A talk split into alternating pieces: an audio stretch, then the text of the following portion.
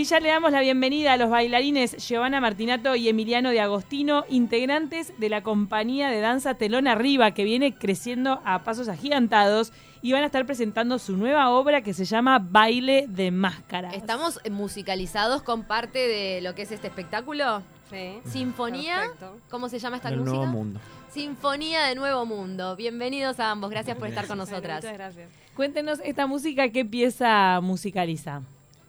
Varias partes de la obra. El, el comienzo, el final, todas las partes que son de pareja llevan esta música. ¿Cuántos bailarines hay en este espectáculo? Eh, somos 13 bailarines. ¿13? Sí. Opa, un montón. Algunos vienen de Sodre y otros no. Sí, exacto. Eso es como una unión. Siempre hacemos como una unión de, de ex bailarines y este, a- algunos están todavía en el cuerpo de baile, que tenemos invitados esta vez. Este, tenemos a Lara Delfino, tenemos a Sergio, este, Muso, ¿eh? Sí, Museo. Mucio. Mucio. Este, y tenemos a Alejandro González también, Tito. que ellos son este, bailarines en este momento del Ballet Nacional, y después vamos enganchándonos de diferentes, ¿no? También de, de otros lados. Ex bailarines del Sodre o a su vez gente que nunca pasó por el. Exacto. Bien, Sí. por el cuerpo del Sodre. Eh, lo cierto es que ustedes se dan en esta, en telón arriba, libertades de danza contemporánea, neoclásica, bueno, buscan un lenguaje propio y ahora están acelerando la, la puesta en escena de, de más espectáculos de lo que venían haciendo anteriormente, con mayor ritmo. Sí, sí, veníamos haciendo dos al año y este año hacemos tres nuevas temporadas, todas diferentes. y, Wow. Sí, nuevas creaciones, así que bueno, ahí estamos. ¿Por qué se da esta mayor productividad? ¿Por demanda de la gente? ¿Porque ya están aceitados a un nivel de que pueden ir poniendo cada vez más espectáculos por año? Sí, creo que es eso, es como que uno le empieza como a agarrar el ritmo, porque cuando empezamos no, no entendemos nada de nada directamente, ni de producción, ni de hacer vestuario, ni todo ese tema, ¿no? De escenografía, todo eso. Este, y mm, más que nada producción fue como que la parte que nos costó más. Ahora tenemos dos productores, gracias a ellos. Realmente un beso grande a los dos, pues unos genios. Porque al Este- principio los espectáculos de ustedes no tenían escenografía. Y en este, por ejemplo, en baile de máscaras, se viene un diseño importante. Sí, ahí. sí, tremenda escenografía vamos a tener. Compartieron en redes sociales algunos planos, porque está inspirado en Máximo Santos, ¿no? Una, de los, esp- una de las piezas o son todas las piezas de baile de máscaras. Es una única pieza y está toda inspirada. Bueno, hablemos por qué. Máximo Santos fue disparador para la inspiración de, de esta obra. Y eh, fue el disparador en realidad de Guillermo González, del coreógrafo. ¿ah? Este, y bueno, es una obra basada en Máximo Santos, este, que bueno, que tiene su planteamiento de rivalidad en un momento con José Valle de Ordóñez. Este, bueno, tenemos a mm, ¿qué más? ¿Qué otros personajes? Quizá, también Claro. invocando un poco la personalidad de Máximo Santos y todo su despliegue, ¿no? De, De lujo. de lujo, de un- una persona histriónica y muy ostentosa. Quizá también Pues, eso. A, a Guille también le llamaba mucho la atención esta cosa de, que- de digamos, la vida real pareciéndose mucho a la ficción y la Mm. ficción pareciéndose a la vida real. Claro. Un personaje que por, por toda el aura que tenía representaba muchas cosas que en la danza o que en el teatro son muy comunes, que esta cosa de, de una rivalidad tan clara con otra persona o con, con otro grupo partidario, con esa personalidad que tenía muchos mitos también relacionados, como cosas que se dijeron de él que quizás no eran del todo ciertas, el vínculo con su hija que también se prestaba para interpretaciones múltiples. Era un todo- vínculo demasiado devoto con una de sus hijas. Claro, como una cosa ahí que se, que se acusó en algún momento también quizás de Casi edípico. Exactamente. Sí. Entonces, el personaje en sí mismo ya admitía un montón de licencias poéticas y eso fue lo que le permitió a Guille usarlo como soporte para la, para la historia. No es exactamente la historia de él, pero sí muy inspirada en los hechos reales. Otro dato de Máximo Santos bien interesante y también que tiene parte como de leyenda es cómo era él con sus prisioneros, como que tenía gente prisionera, pero incluso hay una leyenda que dice que tenía un felino encerrado en su quinta y que a los prisioneros los tiraba ahí.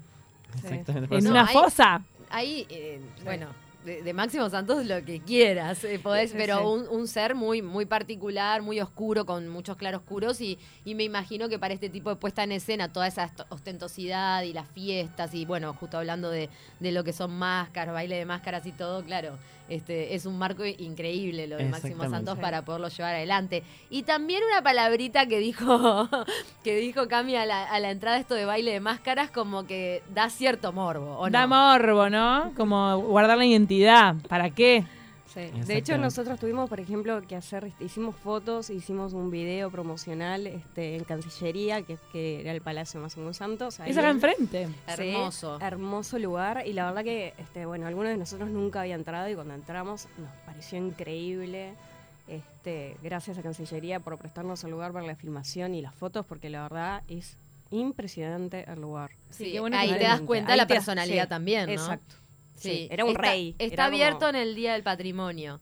En Uruguay en la historia no tenemos demasiados personajes tan así, ¿no? Con, con ese halo de rey, como decía, como decías vos, y, y- y está bueno invitar a la gente a visitar el Día del Patrimonio en la Cancillería porque es hermoso. La quinta es era donde hoy es el Museo de la Memoria, que queda en la calle Instrucciones. Mm. Y fue ahí una vez que, cuando abrió el Museo de la Memoria, ya hace muchos años, fui de visita y ahí me enteré lo de la fosa. Pero después algunos profesores de historia dijeron que, que no era tan Era real, mito. que era Mm. muy, muy mito, ahí va. Era un Pero te re hacia la película, decías, en Uruguay pasaba eso. Tener un felino donde le tirás a tus enemigos. Chan, re película.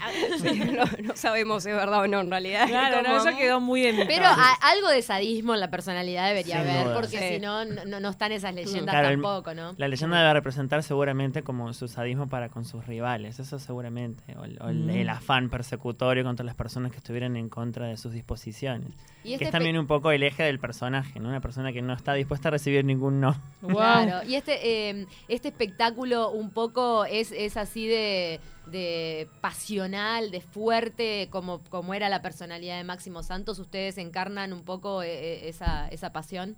Sí, es la idea. Sí, sí, totalmente. La historia está, está guiada para que podamos ver todo eso. ¿Cómo se manifiesta eso en el baile? Este, y bueno, siempre a nivel corporal y a nivel de actuación, ¿no? O sea, ahí vamos a ver varios personajes, ¿no? De los que estamos hablando, este, la interacción entre ellos, ¿tá? Y después este, una mezcla de danza también, porque Guille tiene un- una manera de coreografiar muy especial. Este, mm, más que nada cuerpo baile es más de contemporáneo. Este, y bueno, y los personajes como más principales es más neoclásico.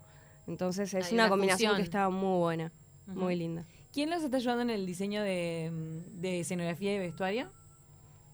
Nelson. y no sé cómo se llama. la otra. Y Romina. no, Ah, en otro no, no, no. Romina está en el próximo espectáculo. Este, el vestuario es del, de la sala Nelly Goitiño, que o sea, lo recuperamos de ahí y bueno, más que nada estamos viendo arreglos y eso con, con una modista.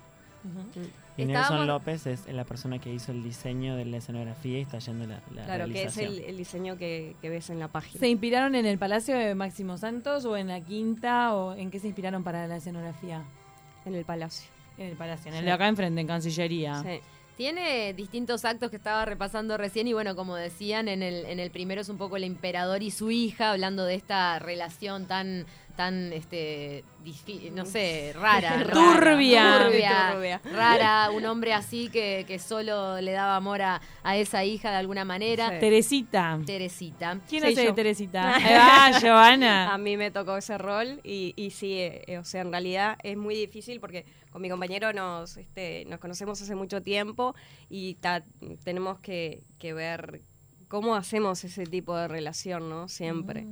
¿Cómo insinúas algo que no sabes si de sí. verdad es real o no? Exacto. Requiere mucha Sí. capacidad actoral. Sí. Sí, sí, y aparte por momentos, o sea, ella en realidad es como que lo adora a él como padre en realidad, pero él tiene esa faceta doble, ¿no? Que en realidad la, la trata casi como una mujer, o sea, como su Sí, mujer. como su pareja. Como su pareja, entonces es difícil eso. Otro acto es el de los idealistas y también está el de carnaval, que es ahí donde aparecen las máscaras. Exacto. Ujú. Ah. El último acto. Me Bueno. encanta porque está la redacción de un diario por ahí también, así que los periodistas estamos Ah, aludidos en este espectáculo. Es verdad, sí. Es verdad. ¿Es el espectáculo de telón arriba con más bailarines hasta ahora? No, no, Ah, en realidad ya, ya habíamos tenido más o menos esa cantidad, así que bueno. Pero me acuerdo que el primer espectáculo que habían hecho eran cuatro, ¿o no? En el primer espectáculo hicimos, éramos, mm, éramos como 6, 7 por ahí. Ah, eran seis o siete. seis o 7. Bien. Fue creciendo un El, montón el elenco arriba. original, digo. Sí. ¿Cómo había una necesidad, no, de los bailarines de, de acercarse a, a algo nuevo, de hacer algo diferente? Claro, creo en realidad que, que la compañía funciona porque son creaciones nuevas, creaciones, eh, o sea, nuestras de un coreógrafo elegido en realidad. Este, y bueno, en base a esa coreografía se crea también lo que es vestuario, se crea también escenografía, o sea, se le da oportunidades a varios sectores este, de- dentro de la industria del espectáculo, que está muy bueno. Inclusive también muchas veces hemos tenido músicos que han creado este, Claro. la música, Sí, Y ustedes especialmente se para la adentran obra. mucho más al proceso de creación que en otro tipo de compañía. Claro, sí. Eso es también. mucho más difícil y es mucho Mm. más complejo también. Más desafiante, claro. Pero bueno, pero está bueno para todo el grupo, ¿no? Y del 1 al 10, si tuvieran que decir en exigencia corporal este espectáculo. Mm. Qué pregunta.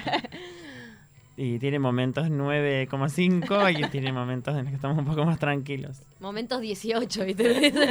no puedo más. ¿Qué nos, pueden, ay, ¿Qué nos pueden adelantar del próximo espectáculo?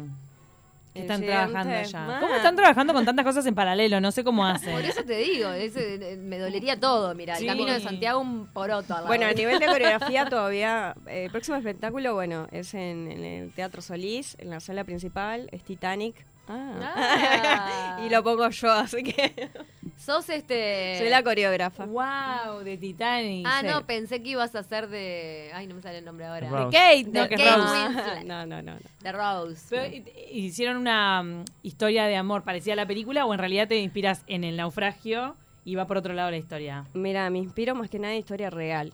O sea, es lo que más me gustó. O sea, vengo hace muchos años leyendo porque me encanta, me fascina el tema.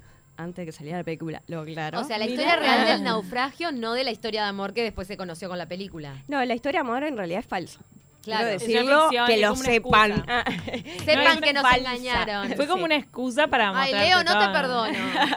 es falsa, este, pero sí hay historias muy interesantes, eh, verdaderas, que está bueno que, las que se conozcan. En La de los uruguayos. Es- bueno, ¿Había la un los- par o tres? Había Dos. varios uruguayos, sí, Sí. había tres uruguayos. Qué loco, sí. ¿no? Este, y bueno, y después había, um, bueno, estaban los Astor, que eran los multimillonarios de esa época de Nueva York, Mm. Este, que bueno, que ellos van a estar representados.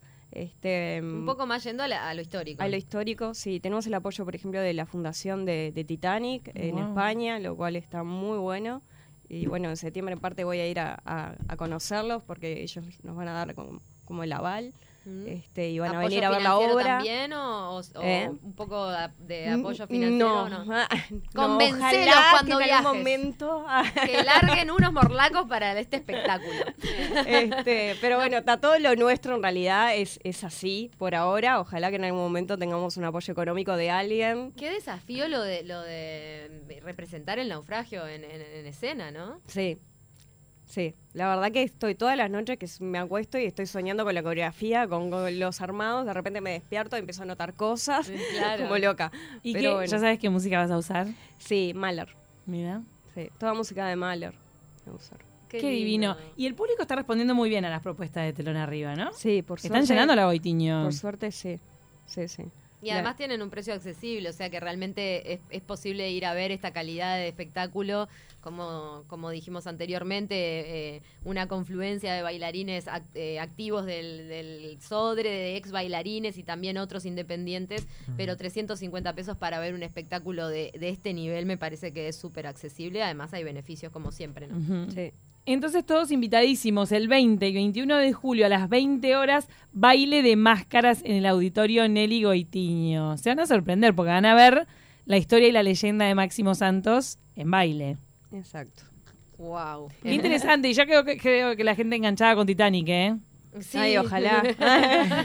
Esa es la sala grande, entonces ahí vamos a tener que llenar. Ahí, ¿Cuánta capacidad tiene? Y mil y pico, creo que Wow. tiene. Sí. Bueno, pero onda, en el Titanic auditorio es muy- grande. En el auditorio. Eh, En el Solís. en el Solís, sala principal. Solís, perdón. Sala principal del Solís Sí. para Titanic, que eh, ¿cuándo va a estrenar? 19 de noviembre. O sea que falta para eso. Falta. Ahora están todos invitados a baile de máscaras, inspirado en Máximo Santos. Y bueno, realmente espectacular todo lo que están presentando en Telón Arriba. Gracias por visitarnos siempre que tienen algo nuevo para No, mostrar. Muchas gracias, a ustedes. Y saludos a Guillermo González, talentosísimo. La verdad, siempre se luce un montón arriba del escenario y como coreógrafo también, que es el responsable de, de la coreografía de, de baile de máscaras. ¿Cómo ha crecido la danza en nuestro país? El interés divino. Sigamos apoyando porque es cultura es arte y bueno, y da posibilidad de creaciones propias, como dicen, ¿no? Originales, propias, así que felicitaciones.